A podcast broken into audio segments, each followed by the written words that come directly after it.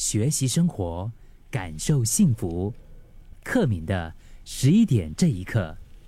之前听到一个朋友分享，就是因为工作他有副业嘛，所以他的每一天的生活，其实除了就是他全职的这个上班工作之外，你知道吗？下了班又要开始工作，就是工作之外还是工作。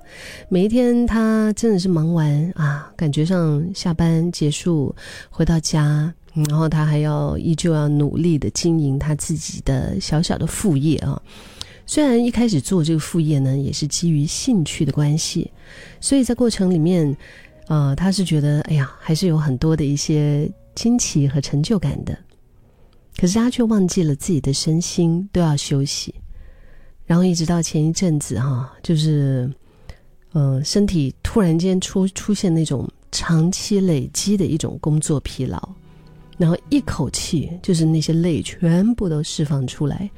然后就是本来在大家要一起出门旅游的那个时候啊，他就病倒了。你会不会也有这样子的经验呢？我其实以前经常有哎，我以前经常都会，就是可能一个阶段的一直的忙碌之后哈，就是到了好不容易可以休息的时候，就是我的身体告诉我说：“好了，你现在可以休息了，甘愿的是吗？” 啊，然后他他就把那些泪啊，那些里面的那些在所压抑的情绪，可能都就是一次过爆发出来，然后真的就是病倒了。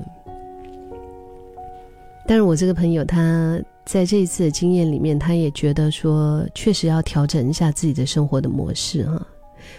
这个让我想起我曾经阅读过一篇文章，讲到荷兰人 Nixon 他们的生活哲学。我们在十一点这一刻，其实经常会带着大家到世界各地，看一看不同地方的人他们的那个生活哲学是怎么样的。今天可以真的，我们可以真的尝试一下所谓的荷兰人的这种 Nixon 生活哲学。什么叫做 Nixon 生活哲学呢？就是无所事事，成了每一天最期待的时光。Nixon 指的就是。放空的艺术，简单来说就是不要做任何的事，不只是身体，包括脑袋，也什么都不想，就直接空白就好。不过这件事情虽然听起来很轻松哦，但做起来真的不容易哦。就是依照我们自己过去的一些习惯，一开始你要稳定的执行，其实一定相当的困难。那为了降低达成的难度。嗯，当然也有一些解决的方法，可能你可以把这个所谓的 Nixon，就是这个放空的时刻，是不是可以把它固定在啊某一天，就是呃每每一天的某一个时段吧？嗯，就是透过规律养成习惯，像是我，我每一天的 Nixon 的这个时段。是在我晚上回到家，就是忙忙完一整天之后，我洗完澡的那个之后，我我经常我就是会看着天空发呆吧。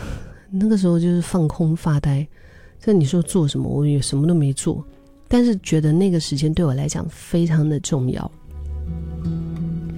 就是感觉那个时间是一个让我的啊。我的肉体，我的灵魂归位的一个时间，讲起来讲的有点夸张，没有，因为忙起来的时候，真的你会觉得哇，手不是手，脚不是脚，哎，脑都脑也不是脑，哎，就是一忙完了之后，哎，Where am I？赶快把它给找回来那种感觉，嗯，就是我固定在这个时间，然后它也成为了我每一天的一个习惯，嗯，我每一天我的这个 Nixon 的这个时光，我觉得。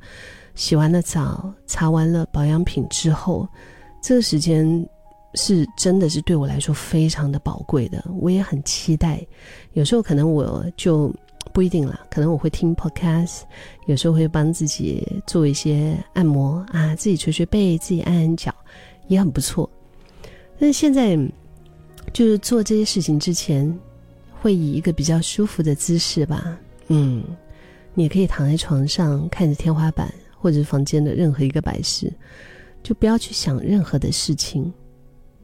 再来无所事事，有一个很重要的关键，嗯，就是睡觉不算哈哈 就是不可以睡着。嗯，就是你是完全让自己处在一种 do nothing 啊，放松，完全放空。嗯，一开始尝试的前几天，这种放空可能会不顺利哦，因为有一半的时间，其实我们还是会想东想西。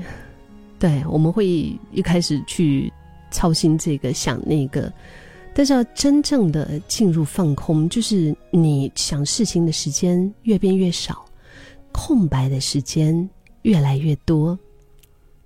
试试看，然后慢慢的，可能你的这个 Nixon 的时光还是可以养成的。其实，可能你也在想哈，实行这个 Nixon 生活哲学，它对我们的生活到底会有什么影响呢？不就是放空吗？对我们会有什么影响？影响可大了。第一个影响就是，你会发现睡眠的品质变好了。我猜想，可能是在过去我们生活当中有很多需要被就是担心啊、被沉淀的一些小烦恼，就对了。然后是都是被压在工作正事之后。所以常常都有，只是在我们要上床，就是要睡觉之前，我们才能够利用一些空白的时间来沉淀，对吗？那当我们睡着之后，我们大脑还是要忙碌的工作着，所以这个真的是会影响睡眠的品质的。而现在有了放空的时候，这些小烦恼有被消化的时间，反而让自己可以更早的入睡。接着呢，就是对生活中的各种的杂事，不再像之前一样的烦躁了。以前总是觉得自己的生活很忙碌，看到什么地方有事，就觉得应该要立刻处理。嗯，像是你知道，就有时候你回到家已经精疲力尽了，但是你突然看到这个一些小事，你就觉得哇，不行，我还是要得立刻处理，对吗？就是每一天。都跟正事和杂事交杂在一起，一整天都非常的劳碌跟疲累。但是在练习自己放空之后，就会觉得有一些杂事其实也并不急啦。甚至是你会发现，我们就把杂事集中处理啊，反而能够更有规划和效率的去处理。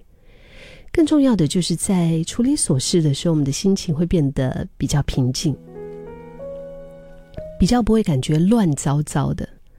当这些杂事的烦恼解决之后呢，我们可以更加的集中精神在做正事上，那自然而然对于做事情也比之前更有把握和自信。最后啊，在这一段练习放空的时间里，我觉得最特别的地方就是，一开始总是觉得无所事事是一件没有价值的事。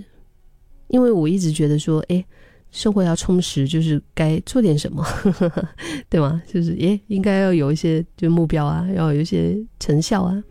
但是不做事不代表浪费时间哦，就好像我们会透过运动来保持身体的健康一样，放空其实就是一种心理健康的练习。